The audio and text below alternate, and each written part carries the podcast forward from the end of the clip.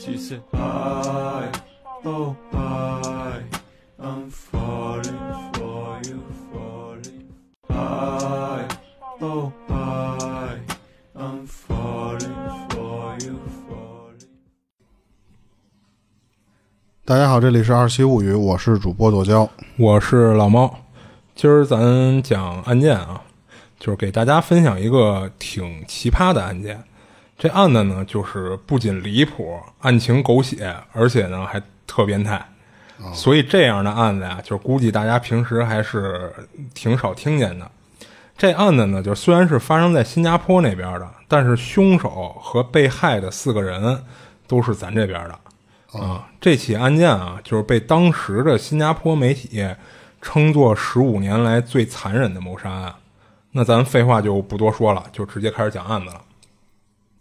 在二零零八年九月十八号的晚上九点多，新加坡义顺区十一街三百四十九座六层的一个屋内，不断的呢传出激烈的吵架声。听声音啊，吵架的是俩人，一男一女。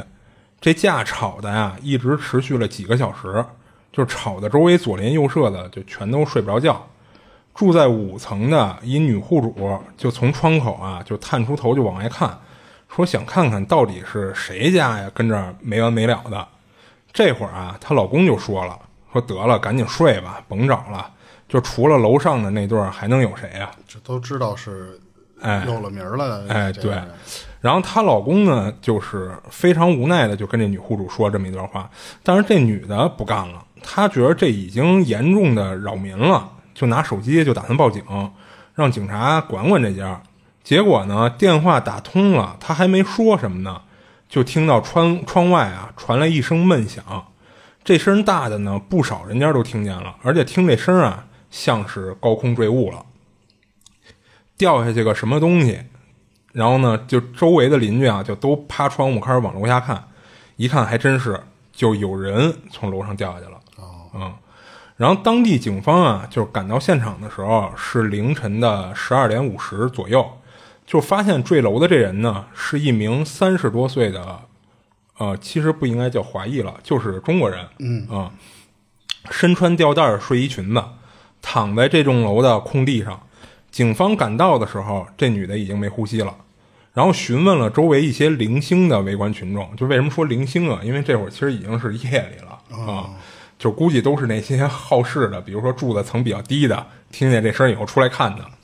然后询问了一圈呢，谁都不知道这女的是这楼里哪家的，就等于是没人认识。嗯，那没辙了，就只能是根据坠落的位置判断一个大概的区域，就是从十二层，因为它这个这个公寓楼总共是十二层，从十二层开始一层一层的挨家挨户的询问。当警方查到第六层的一家门口的时候，有细心的探员啊，就在这家房门上发现了一个红色的印记，看着像是血迹，就觉着这家有点可疑。互相打了个眼色，就开始敲门，但是半天呢，没人来开门。之后啊，就一名探员就将耳朵就贴在门上，就仔细听那个屋内的动静，能明显听到屋内有一些稀稀疏疏的声音。那显然屋里是有人的，但是却半天都不过来开门，也不出声说问一下是谁。那看来这家确实是有点不太对劲儿。有可疑的地方啊。对，但是这会儿啊，警方这些就是就仅仅是分析和猜测，就是不能算作证据，而且都是在极短的时间内发生的，所以呢，也不可能说我直接就破门而入啊。所以呢，还得走流程。哎，对，就还是说加了点劲儿，接着敲门，嗯啊，然后又过了半天，才终于有人来开门了。开门的呢是一个大概四十多岁的、个子挺高的男的。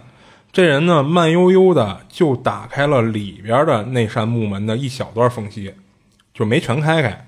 然后这家呢是它的构造是外边有一扇铁栅栏门，然后里边有一扇木门的两层门的结构啊。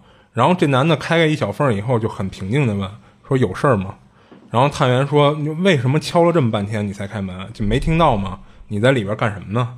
然后那男的说：“我没听到，我刚才在洗澡。”然后这男的的回答的很冷静，而且在说完这句话后啊，他显然是并不打算给警方开门，反而是要关门了。然后探员一看说这哪行啊，就立马喊了一句说不许动，把手举起来，不许关门，否则我就开枪了。探员看这个男的呀，明显是想要逃走，于是才掏出配枪，命令这名男子别轻举妄动。而在这僵持的过程中呢，可能由于是这家的屋门开开了一点了，形成了那种穿堂风的缘故啊，就是一股特别浓烈的血腥味儿，就顺着门就从屋内屋屋里飘出来了。在门外有经验的探员一下就闻出来了，这肯定就是血腥味儿。而这会儿屋内的那名男子啊，在探员配枪隔着铁门对准他的情况下，知道自己应该没有跑的机会了，就不得不慢慢的举起了双手。与此同时呢，屋外的探员啊，也叫来了正在楼下待命的消防部队，撬开了最外边的那那扇铁栅栏门。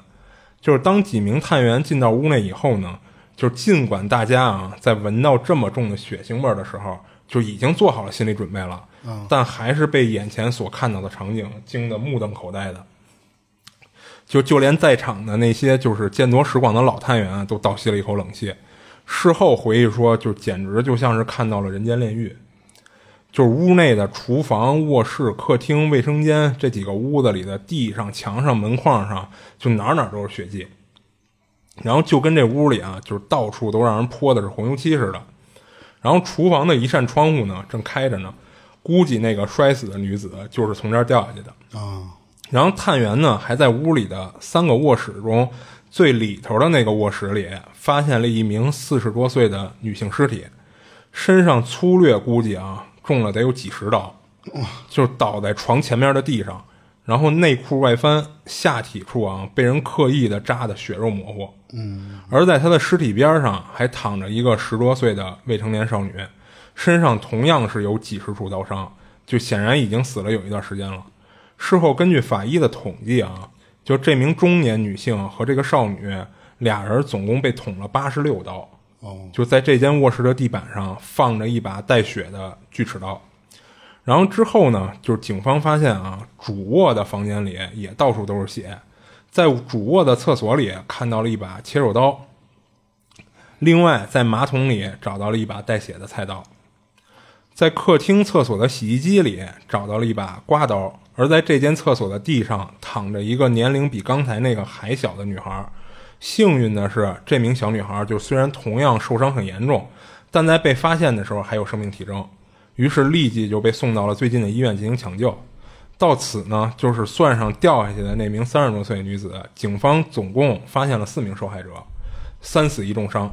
而那个开门的高个男子啊。这会儿穿戴的很整齐，看样子是经过了一番清洁后的状态。而在他的右手上还缠着纱布。而在警方进到屋内各种检查的同时，这个男的就蹲坐在地上，一直自言自语地说：“他们都虐待我，他们都虐待我。”就不断的重复这么一句话。然后在一个从里边上锁的房间房间内啊，就是出现了四名受害者。而唯一的一个男人，除了看样子手受了点皮外伤以外，基本上可以算是完好无损的。而且在这满屋子到处都是血的情况下，这男的无论是身上还是衣服上都非常干净。那看来应该在警方到达现场之前洗过澡和换过衣服了，处理过了啊。那这一切呢都很明显，自然而然的就让警方将这个男的当做了第一嫌疑人，极有可能这起严重的命案就都是他造成的。于是呢，当场就逮捕了这个有点神经质了的男子，然后带回警局进行羁押和问话。回到警局啊，就是当警方发现这名男子并不是新加坡当地人之后，很快就通过入境信息查清了这几人的身份。这男的呢，名叫王之健，那年是四十二岁，是天津人，没工作，是持着短期签证去的新加坡。然后四名受害者是两对母女，从楼上摔下去的那个女的叫杨某，啊，咱就不说他真名了啊，就叫杨某。那年是三十六岁，就是辽宁沈阳人，是一位陪读妈妈，等于是陪女儿出国留学来了。她平时呢是在义顺区的一家私企做文职工作，生了俩女儿，小女儿和第二任第二任丈夫在大连生活。而大女儿是和第一任丈夫生的，就是在客厅厕所中发现的那个重伤侥幸活下来的女孩，叫李某某。然后那年才十四岁，就读于新加坡的德景中学。然后最里头那间卧室发现的那个成年女死者叫张某，天津人，那年四十一岁，离异，是天津某船运公司的老板，也是因为陪读陪闺女出国留学去了新加坡。然后张某她老公呢是天津某公安局的民警。卧室内的那名未成年女死者叫冯某某，那年十七岁，就读于新加坡德贤中学，是死者张某的女儿。嗯哦，然后这两对母女的受害者呀，就分别来自两个不同的家庭。而王志健呢，就是从他们现在的调查来看，很明显不是两家中任何一家的亲属。而这会儿警方的疑问就是：这个王志健到底是什么身份？为什么会和这两对母女出现在这间屋里？那又是什么原因导致了这起惨案的发生？而在他们赶到现场后，为什么王志健一直在重复“他们都虐待我”这句话呢？这会儿的警方啊，还是一头雾水的。不过案子嘛，就是不查不明嘛。于是很快了，就开始展开了详细的调查。据王志健交代啊，这房子是那个女老板张某租下来的，但是一三居室，自己跟女儿俩人也住不过来啊。于是呢，又将其中一间卧室转租给了同样是出国留学加陪读的杨某母女。案发后呢，就是两对母女的家属啊。也就是张某的妹妹和妹夫和杨某的第二任老公先后抵达了新加坡。张某的家属啊，对死者杨某横加指责，他们一口咬定这个王之健啊就是杨某的情人。哦，就是因为杨某的这种引狼入室，才导致了张某母女招来了杀身之祸。甚至张某的家属呢，还要求杨家对他们进行赔偿。啊啊。而张某的一个好朋友郭女士也是在新加坡陪孩子留学呢。她向媒体透露说：“说这个张某啊是一个温柔贤惠的好女人，母女俩呢都是知书达理、有教养的人。她从来没在张某家见过这个叫王志健的男人，倒是在租的那房子里见过杨某几次。这女的呢，她说这个杨某啊，经常打扮的花枝招展的出门，而且呢。”还说自己曾经听张某说过，这杨某啊有个情人叫王志健，所以呢，郭女士一口咬定肯定就是杨某引狼入室的，等于这两家的亲属朋友啊跟这互咬，嗯，都说这个王之健是对方的情人，哎对，而随着新闻热度的不断升高啊，就开始出现了一些关于杨某的负面报道，像是什么说杨某被公司老板包养了呀。然后这女的在新加坡有好几个情人啊，甚至说这杨某经常出入一些风月场所，怀疑他还兼职了一些不正经的工作等等。嗯，这个杨某就是一开始掉到楼下的那女的。嗯啊，杨某的第二任丈夫呢，却告诉媒体说，案发当晚九点多的时候啊，杨某给他打了个电话，在电话里呢，就告诉他同租的那个张某啊和男朋友王志健这会儿正吵架呢，吵得非常激烈。说自己啊有点害怕会波及到他们母女，产生了说想要尽快搬出去的想法。然后她老公还说呀，就是在案发的一个多月前，女儿李某某也在电话中说过，说家里住进来一叔叔，可能是隔壁张阿姨的男朋友。张阿姨这男朋友呢，几乎天天跟张阿姨吵架，就说过这类的话。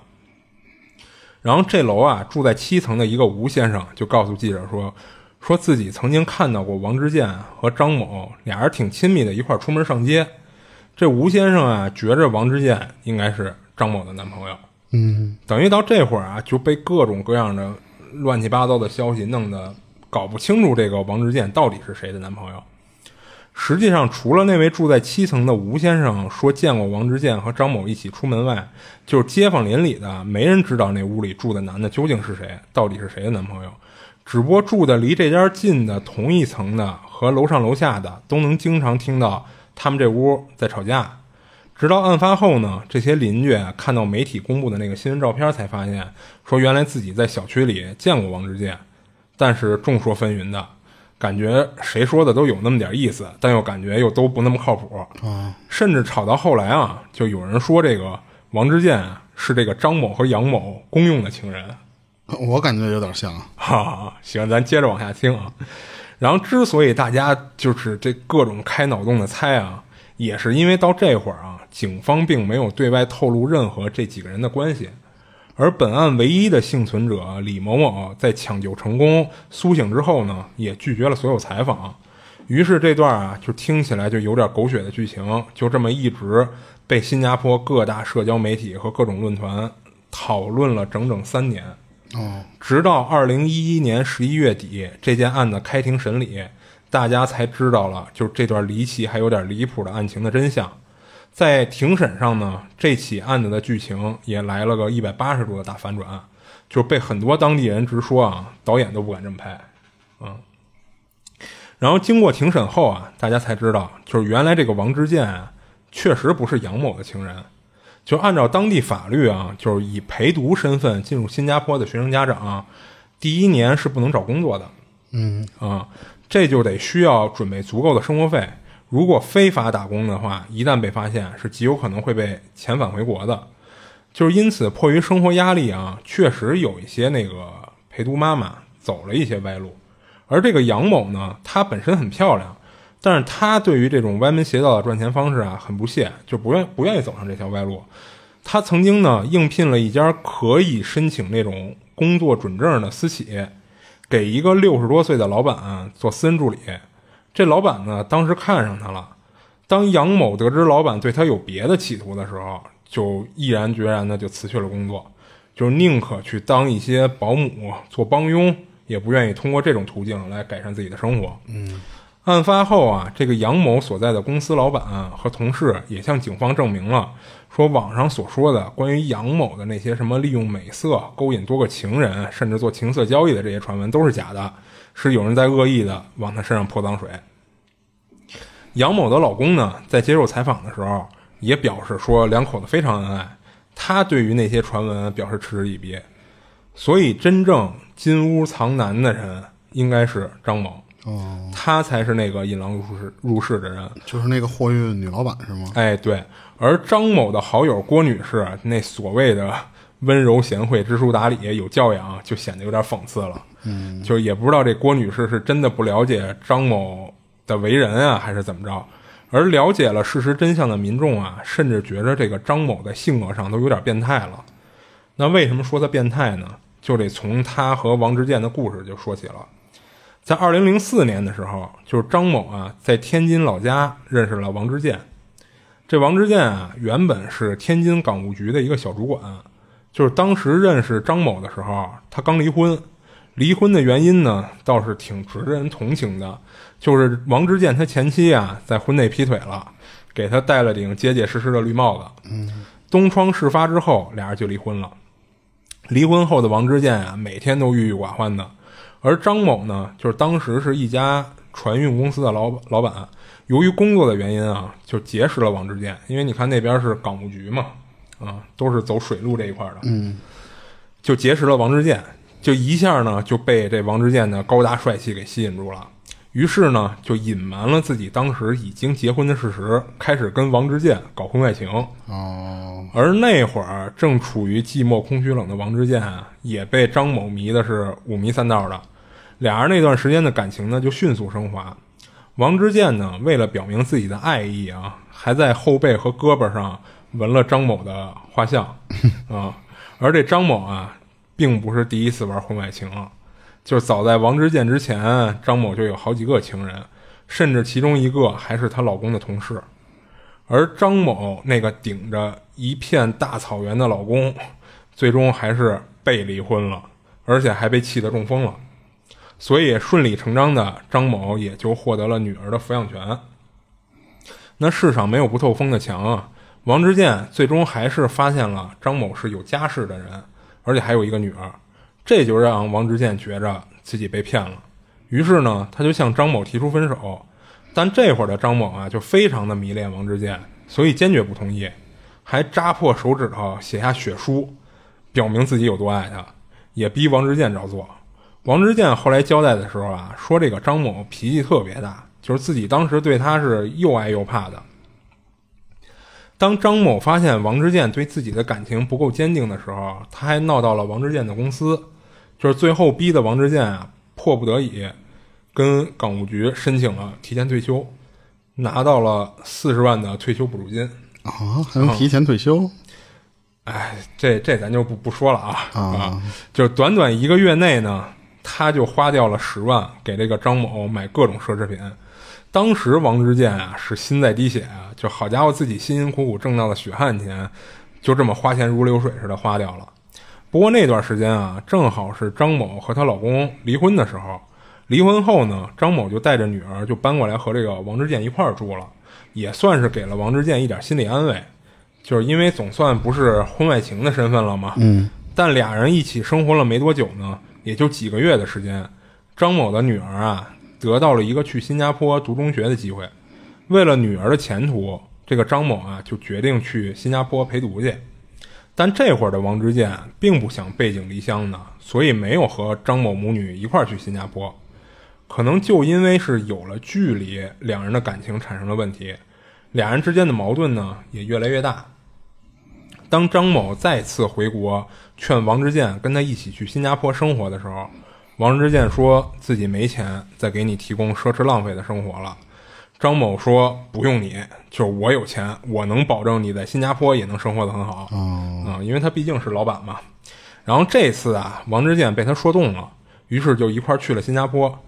但是到了新加坡的王之健发现并不是那么回事儿，就是生活远没有张某说的那么好，反而遭到了张某的各种羞辱。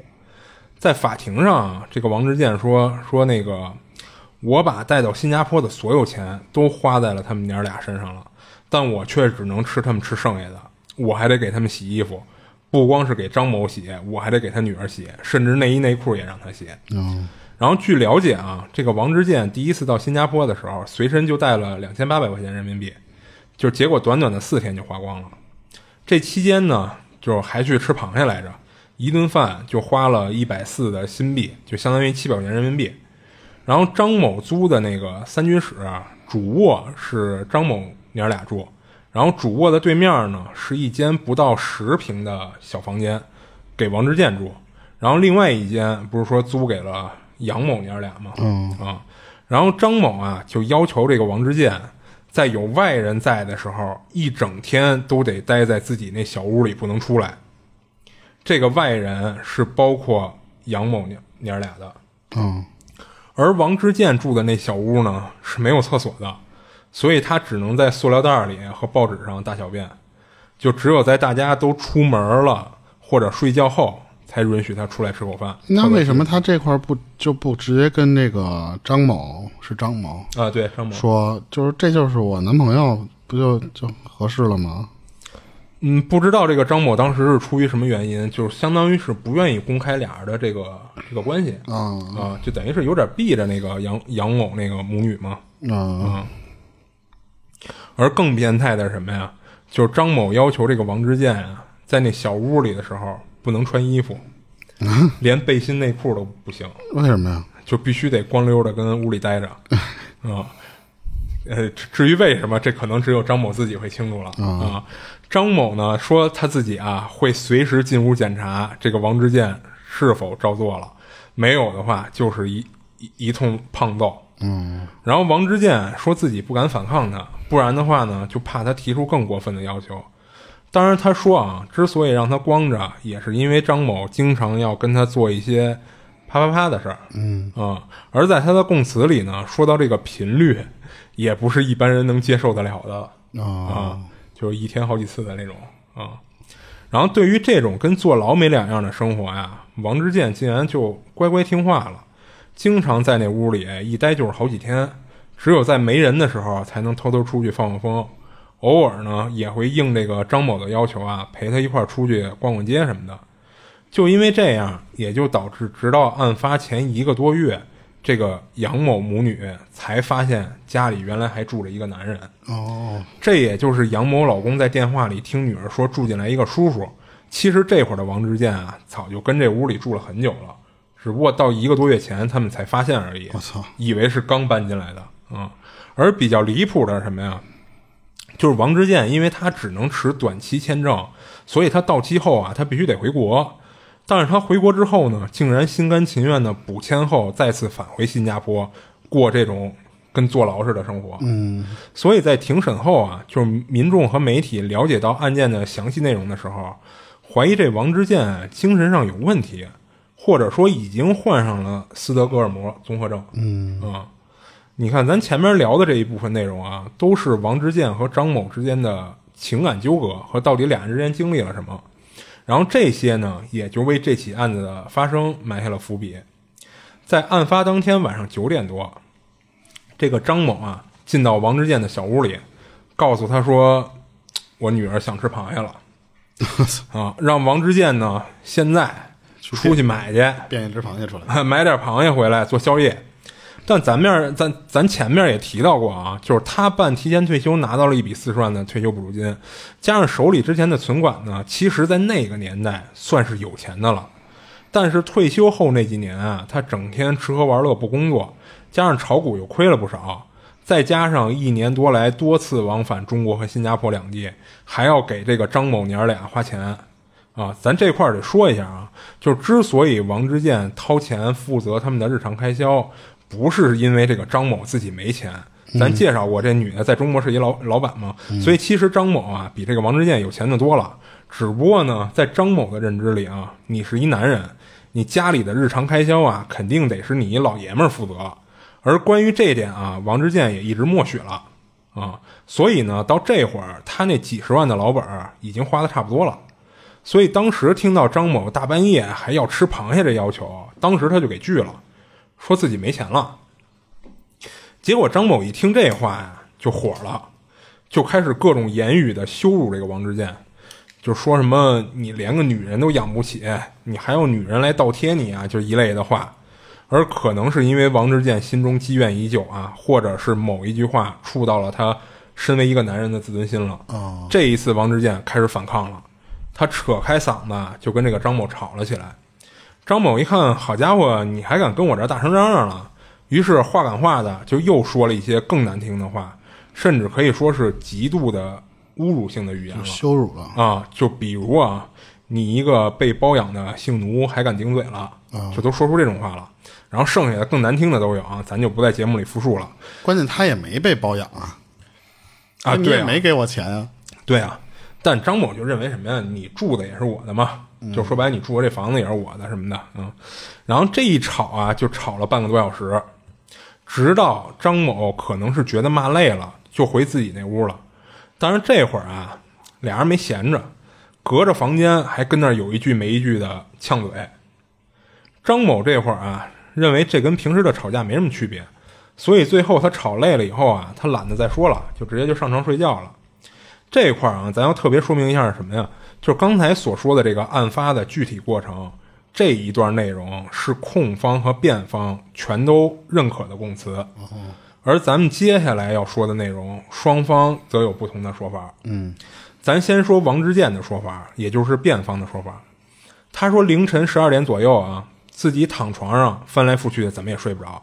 他越想越不是滋味儿，就自己儿子都二十岁了，咱之前没提过啊，但其实他有一个都二十岁的儿子，只不过跟这案子没什么关系。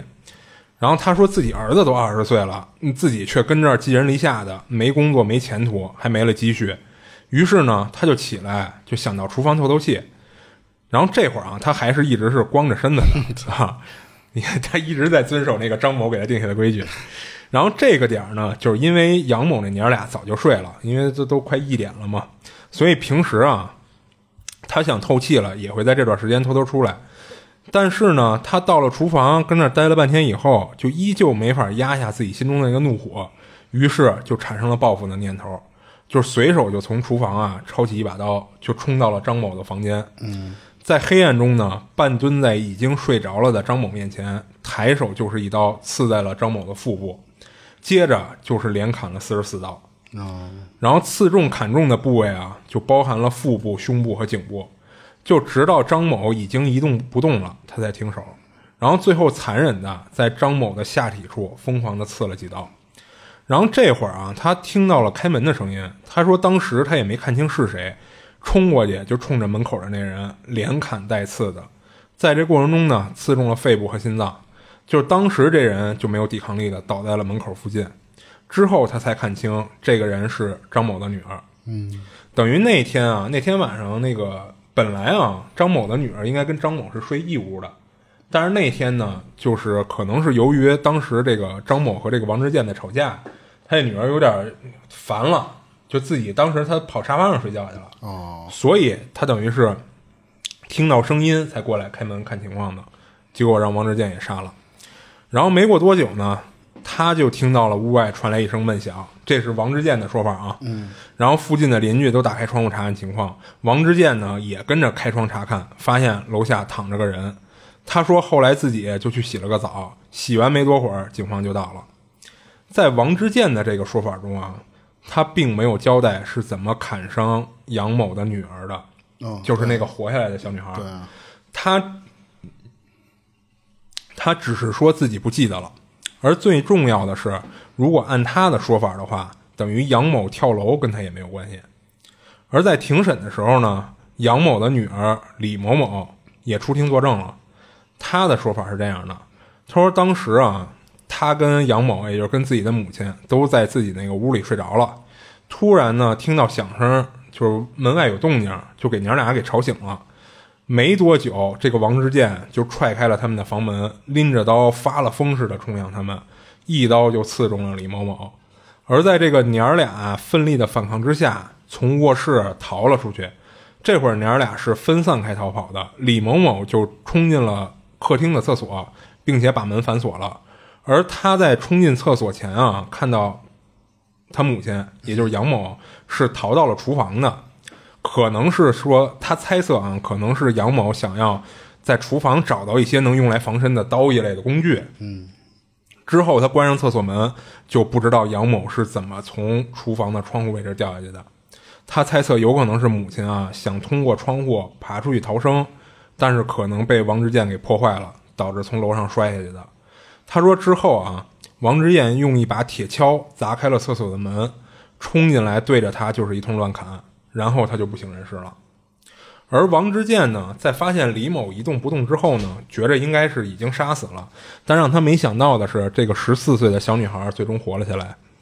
而在李某某的这份供词中啊，最重要的一点是他母亲的坠楼肯定跟王之健脱不开关系。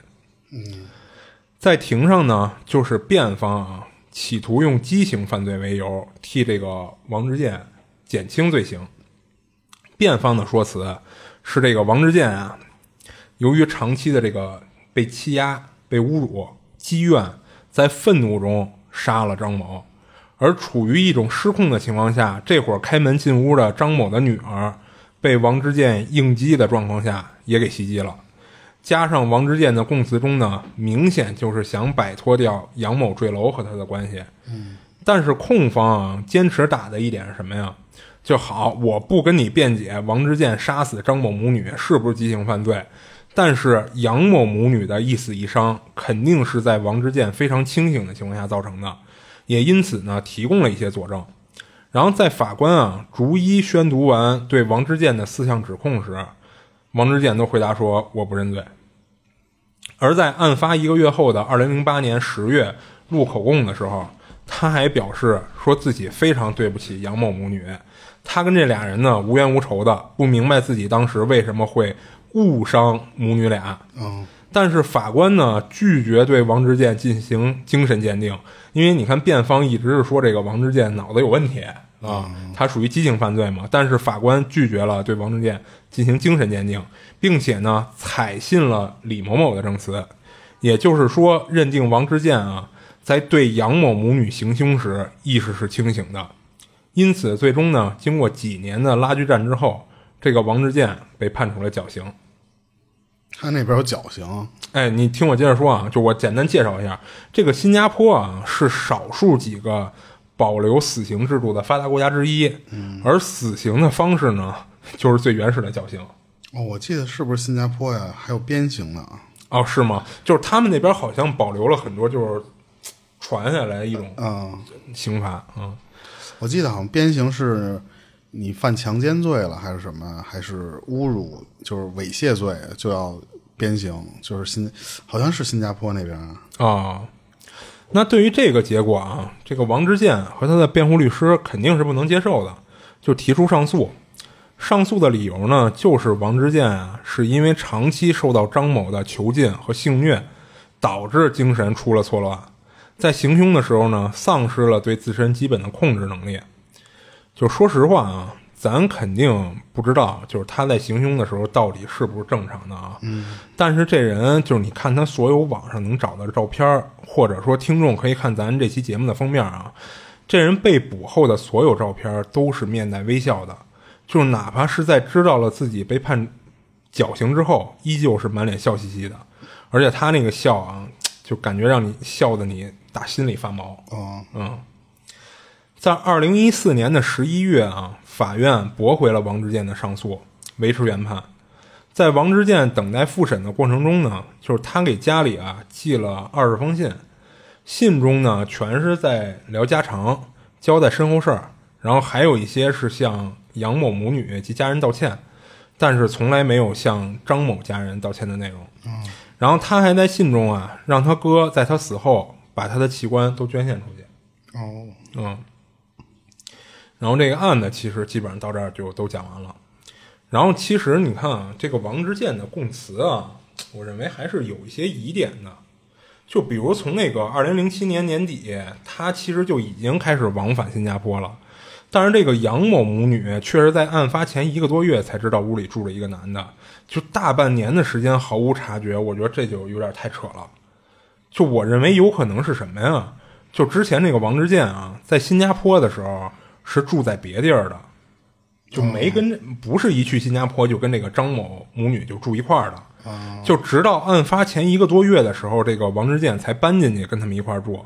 并不像他自己所说的，到了新加坡就被张某软禁在那个小屋里了，所以囚禁的这种说辞，有可能也是他为了脱罪而编造的。我觉得你你你还能出去买螃蟹呢，这个真要囚禁你的话，你跑就完了呀，你为什么还要说人囚禁你？其实我觉得他是有一定行动自由的。呃，对对，就就不能说是完全跟坐牢似的囚禁啊，就是可能更恰当一点词叫。软禁吧，就算是，嗯，就就比如说什么呀，就我出去干什么都得经过这个张某的同意，经过他的允许，就就王之健自己的说法是有点这意思啊。然后再一个就是什么呀，就是说这个王之健所说的那个张某对性的高度饥渴的情况，嗯，我觉得他肯定是夸大了。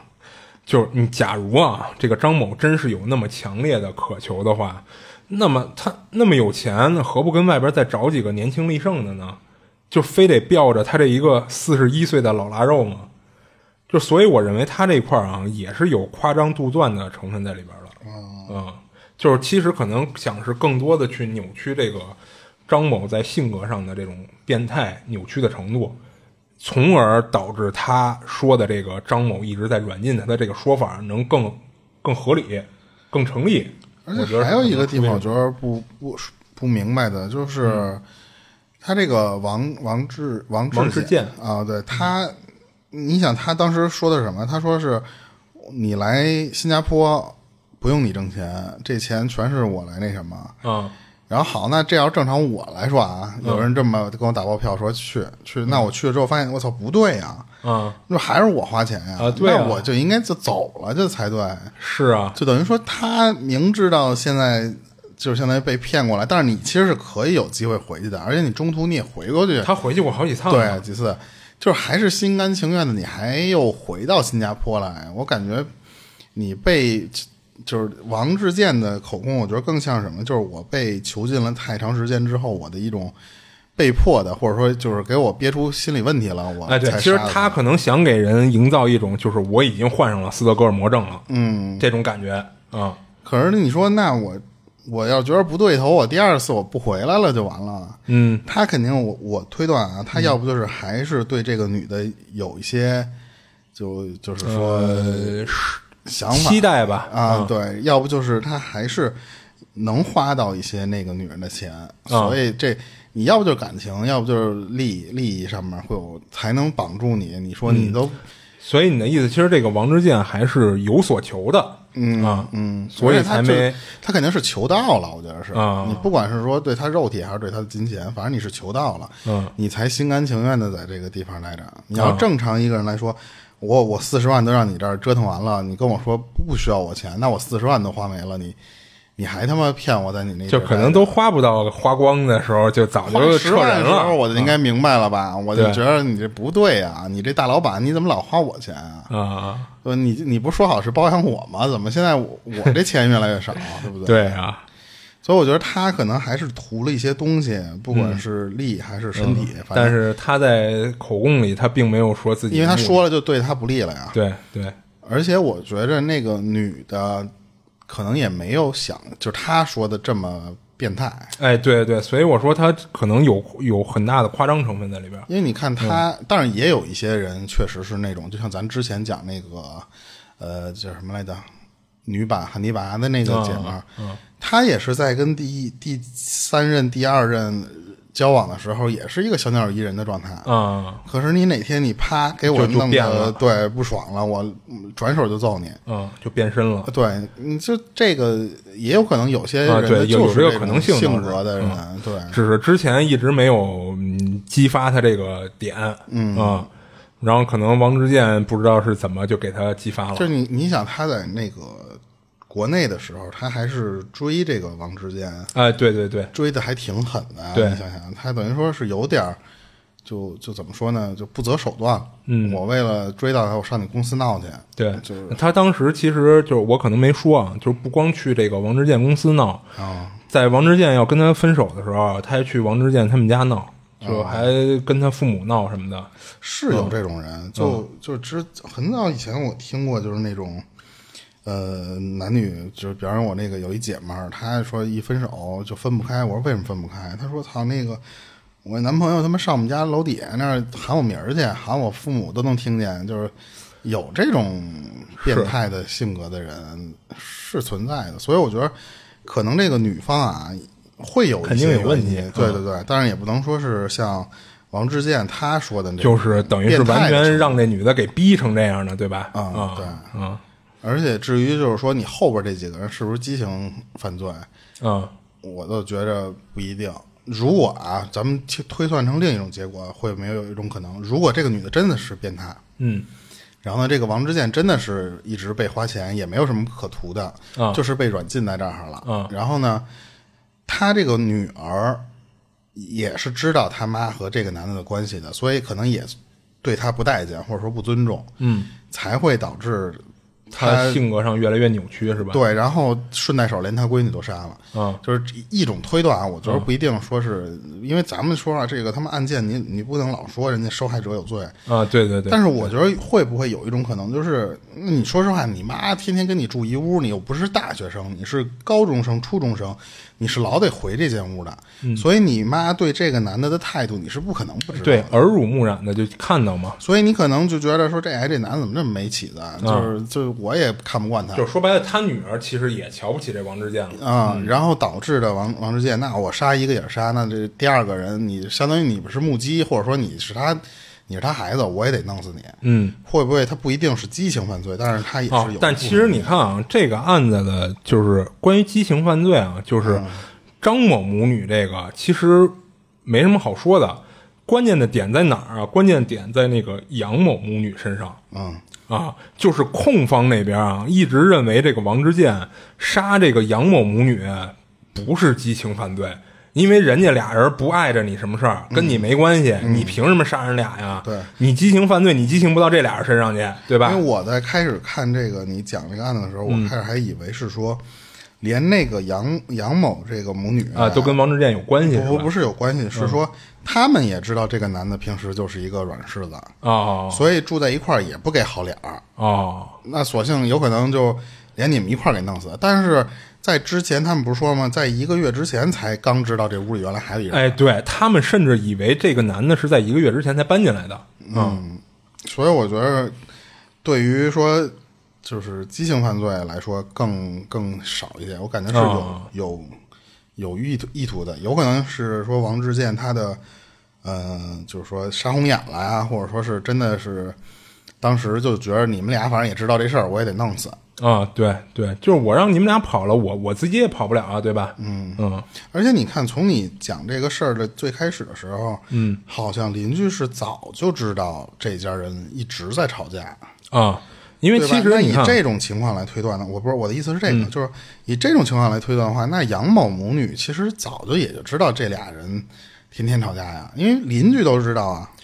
知道就是就是在王志健搬进来之后，就是在他们杨某母女理解的王志健搬进来之后，就一个多月前，这个杨某他的女儿就给他爸打过电话，对啊，说新搬进来这叔叔啊，老跟那张阿姨吵架。对啊，嗯。就是我的意思是什么呀？就是说，嗯。